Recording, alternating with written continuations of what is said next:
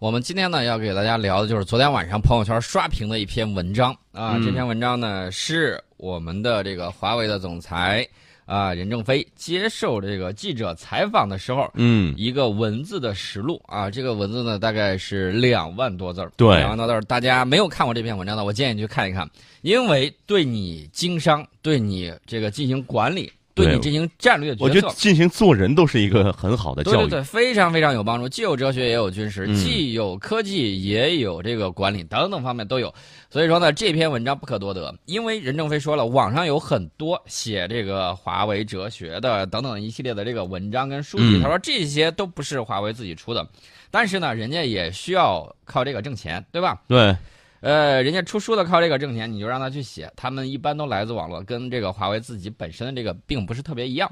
那么这个华为的 CEO 啊，华为的这个总裁轻易不接受采访啊，嗯应该说是最近这两年来应该是第二回吧。对，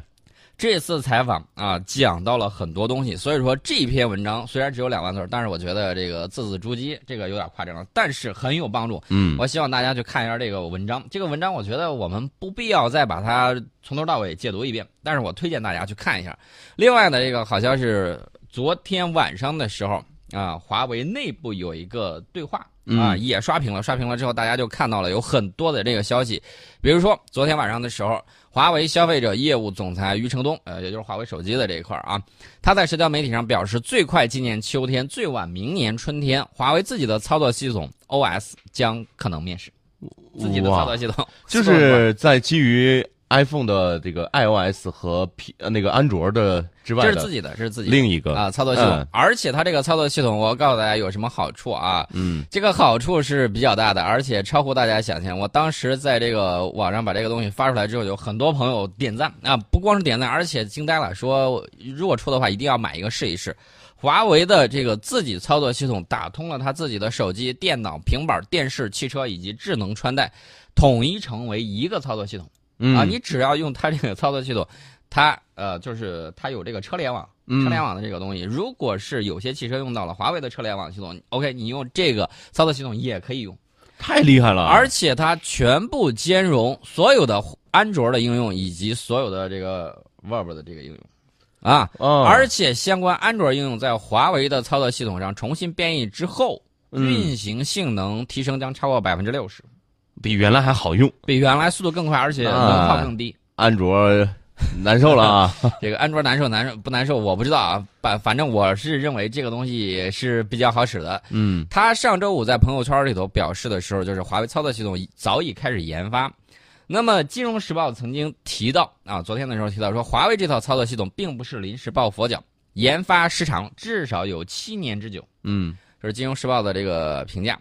二零一二年，华为在芬兰赫尔辛基设立智能手机研发中心，在竞争对手诺基亚的老家去招募手机操作系统架构师等技术型人才。当时华为这个团队就是芬兰这个团团队，只有二十名工程师。随后，华为在芬兰啊，逐步在赫尔辛基、奥卢、坦佩雷三市扩大队伍。报道形容这是华为在为替代安卓那一刻做准备。啊，我我我要给大家讲一点的是什么呢？这个华为特别注重的是基础科学的这种投入，嗯，然后他讲了一个喇叭型的理论，就是对科学家，不光是中国的科学家，全世界优秀顶级的科学家，他给他们相关的这种资助啊，比如说我给你投资，你这边建实验室，建实验室你带博士生啊，博士生这个毕业了可以来我这儿工作啊，然后呢你还可以再招一些博士生，这样的话就至少有好几个博士生在给你工作。然后他资助的这个科学家、数学家非常的多。然后我们再看华为这个团队，他就是说用全球顶尖的这种人才。大家都听过我经常反复在强调一句话：二十一世纪什么最贵重？人才，人才，人才非常的贵重。那么能够让全世界智慧的大脑为我们的发展去做出这个贡献，你想想这是多么强大的一件事情。大家也知道，美国当年啊招揽了大量，因为二次世界大战招揽了嗯世界上非常多的智慧头脑到美国去，然后呢促进了美国基础学科等等方面的这种不断的这种发展。所以说呢，如何用好本国的人才，如何用好国际的人才，这个很关键。而且任正非里在这个他的这个采访里面呢提到了，说东欧大家可以看啊，东欧有很多啊，包括艺术家、包括科学家、包括一些政治家，到美国去了，到美国去了之后，然后做的还很棒。那么东欧这块在基础科学研究方面呢，曾经下过很大的这个劲儿，所以说呢，我们在基础科学投入相对来说少一些，然后人才培养，因为你这个需要时间，而且呢需要人沉下去，不要浮躁，嗯千万不要浮躁。那么我们现有的就可以把欧洲的这个人才拿来为己所用啊，不光是欧洲的，还有世界上各地这种优秀人才。你比如说，他用到的这个最初的五 G 的这个设想是来自一个土耳其的这个一个专家，他的这个一篇论文，然后他们把这个论文呢用了这个呃差不多十年时间，把这个论文从这个理论变成了这个技术标准，这就很关键。呃，我给大家举一个例子啊。乌克兰航空发动机企业马达西奇公司，啊，这个很有名的。这家公司总裁最近接受采访的时候就说：“他说目前正在跟中国开展深度的合作。他说如果不和中国合作，我只能裁员一万人，啊，嗯这是就业，直接就影响就业。他说跟俄罗斯的合作完了啊，现在我们必须和中国合作。然后呢，这个美国国务院啊，多次美国国务院这相当于美国外交部啊，嗯多次通过乌克兰政府表示对他们和中国合作的不满。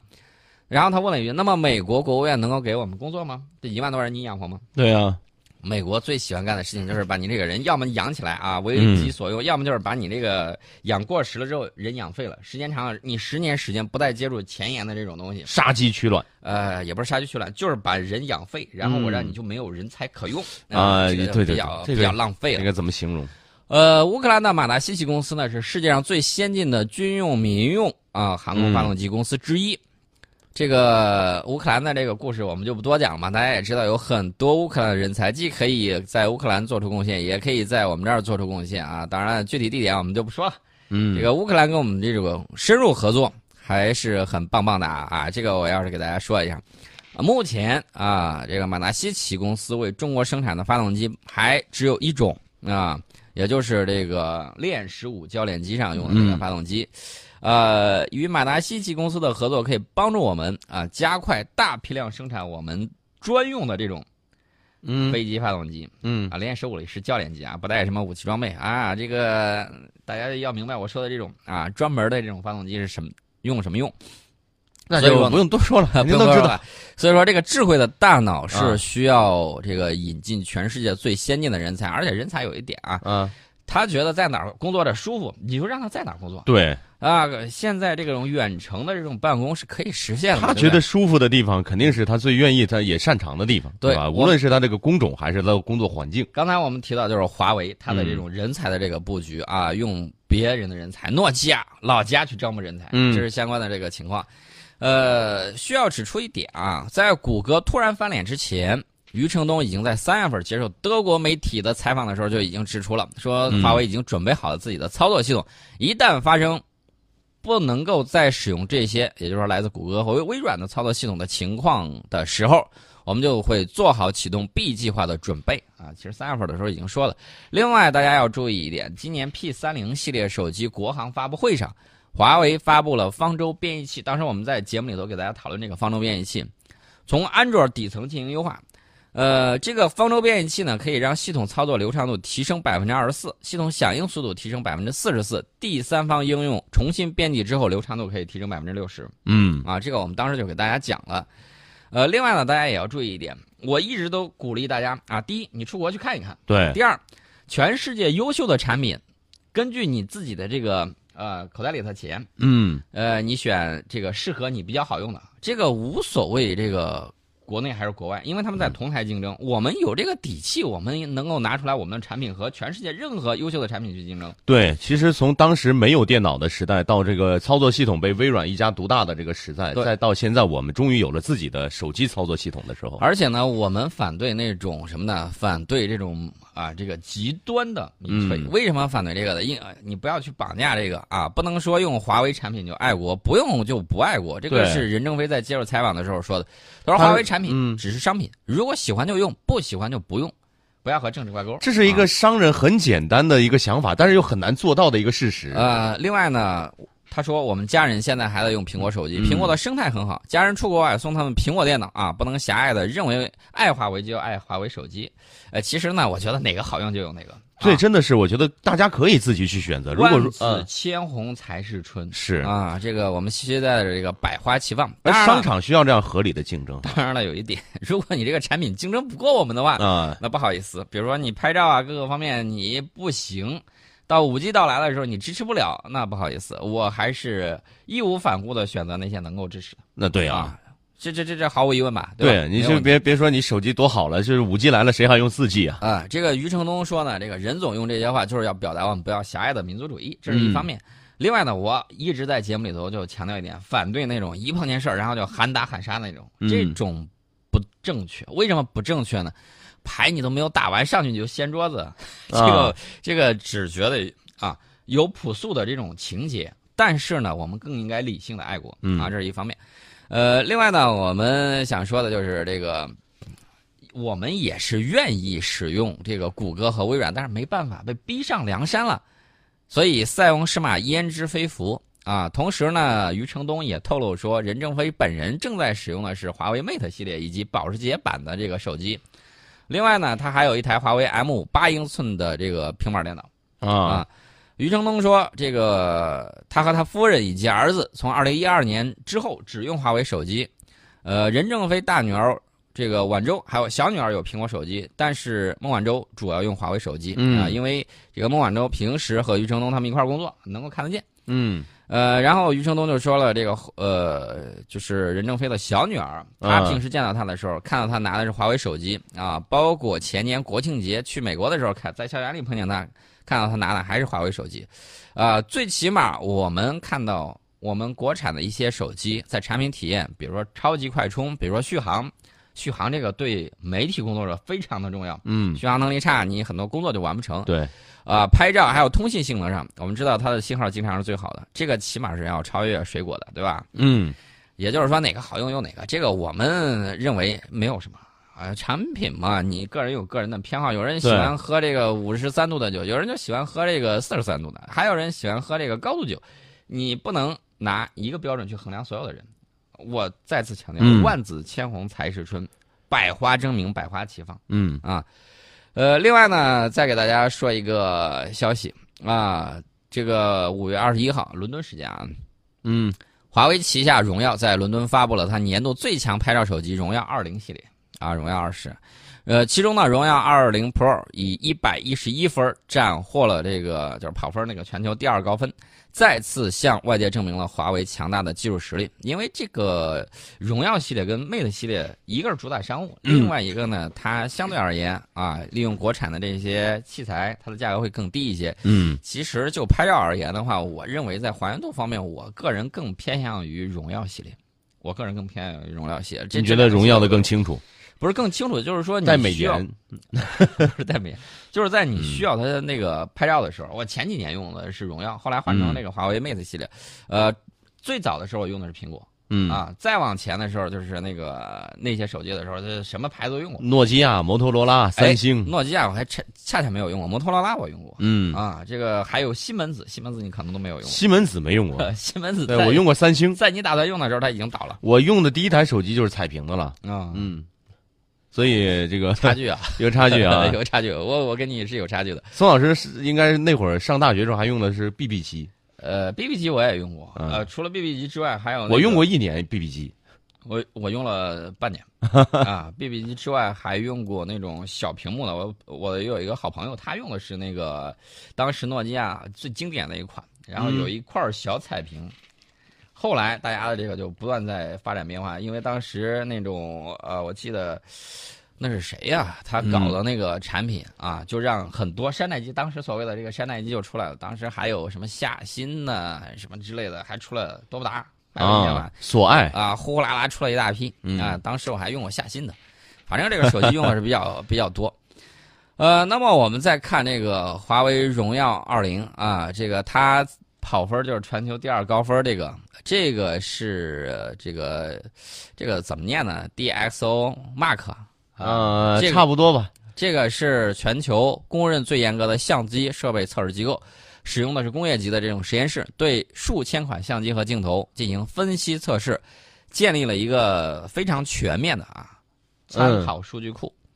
那么一共涉及到曝光、颜色、自动对焦、纹理、噪点、尾影六个评分子项目。测试之中呢，荣耀20 Pro 依靠强大的这种软硬件协同优势，最终得分是一百一十一分。它这个啊，拍照一嗯幺幺七，视频九十七，仅次于华为的 P 3 0 Pro 以及三星的 S 1 0五 G 的一百一十二分啊，嗯这个是第二高分。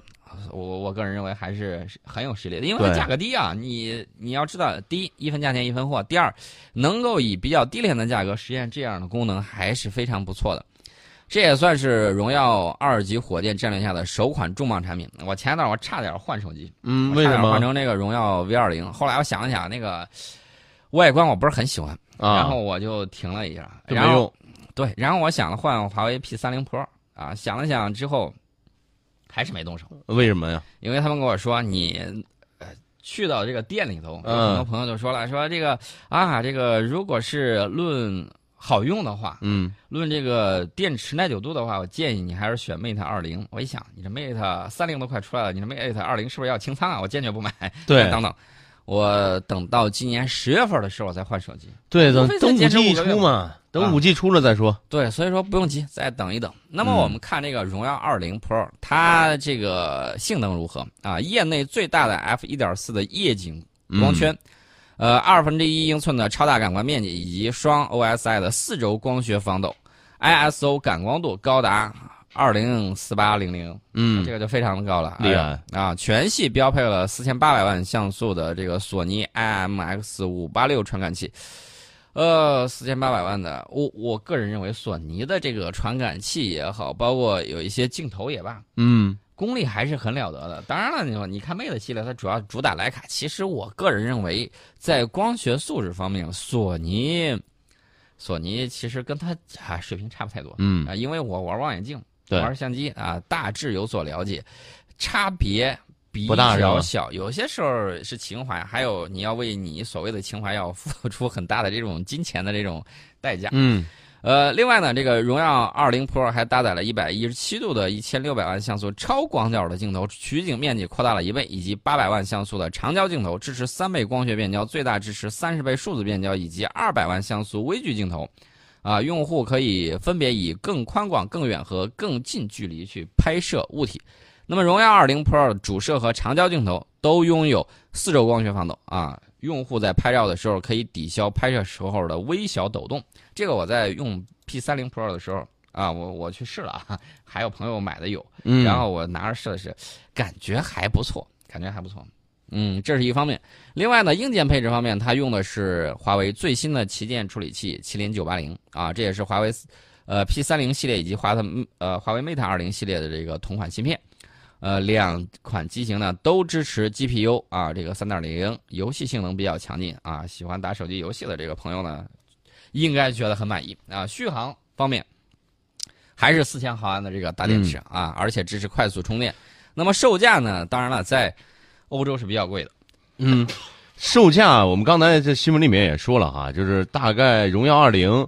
四千九百九十九，哎，四百九十九欧元，大概人民币就是三千八百多块钱，在国内肯定比这个便宜。在国内是便宜一些，但是它的荣耀二零它是这个基本款的配置是，呃，六 G 的运行内存，应该是一百二十八 G 的机身内存。对，嗯如果是机身存储，荣耀二零 Pro 的话，它的这个是八 G 加二五六啊，对加二五六 G。那这个可能更划算一些，我觉得现在对于大容量存储来讲，我个人认为还是八 G 加二五六的会效果好一些。嗯它这个在欧洲的售价是五九九欧对元，大家要选便宜的，有一款二零叫应该叫二零 Lite 吧，呃，二零 Lite 比较便宜，四 G 加幺二八的是二百九十九欧元，相当于咱们这儿的这个平民机两千多块钱，啊千元机那种。机，它在在欧洲售价是合人民币是两千三百块钱，嗯啊，在国内肯定是要便宜多了。我我对这一点我是要点赞的，也就是说，啊，把我们的东西卖出去就是比国内卖的贵对，啊，这一点我很开心啊。另外呢，我们说一下这个德国，这个五月二十号的时候，美国政府计划把华为加入所谓的实体清单之后啊，谷歌就宣布暂停与后者的这个部分业务往来。然后呢，这个官方安卓系统不再支持新发售的华为手机。德国主要媒体报道这个事儿之后，嗯，很多读者表示很愤怒，认为美国政治干预企业大家可以去美国驻华大使馆底下看看，有一句话，他说他政府从来不干涉企业，然后怎么怎么样，扯了一通。呃，基本上凡是他折腾的地方啊，大家看网上有一张图啊，他天天喊着就是什么自由啊什么之类的，对吧？嗯，只要他送过去的那些国家，大家可以看，只要他强行去送过去的，没有一个落好的。我给大家举例子，伊拉克，对，伊拉克死了几百万人啊，当然有人说这是什么自由的代价，这不是胡扯吗？你嗯，我什么代价？啥都你说的算啊。然后大家再去看阿富汗，大家再去看那个叙利亚等等等等啊，这个他的这个送过去的这个东西代价真的是太大了，需要血与泪去填充，谁愿意去流血和流泪呢？嗯这是相关的这个情况。然后呢，这个德国认为欧盟在对待华为态度上，啊、就是我指的是德国的读者们认为欧盟在对待华为态度问题上追随美国啊，很傻很天真，太天真了。嗯然后他们说，美国在数据安全问题上坚守自盗。大家还记得不记得莫大婶儿的手机被人家监听啊？啊，嗯说个悄悄话都听得一清二楚。对哎这个这个事儿，这个事儿真的是不好意思再说你啊。我们在半点报时广告之后跟大家接着来聊。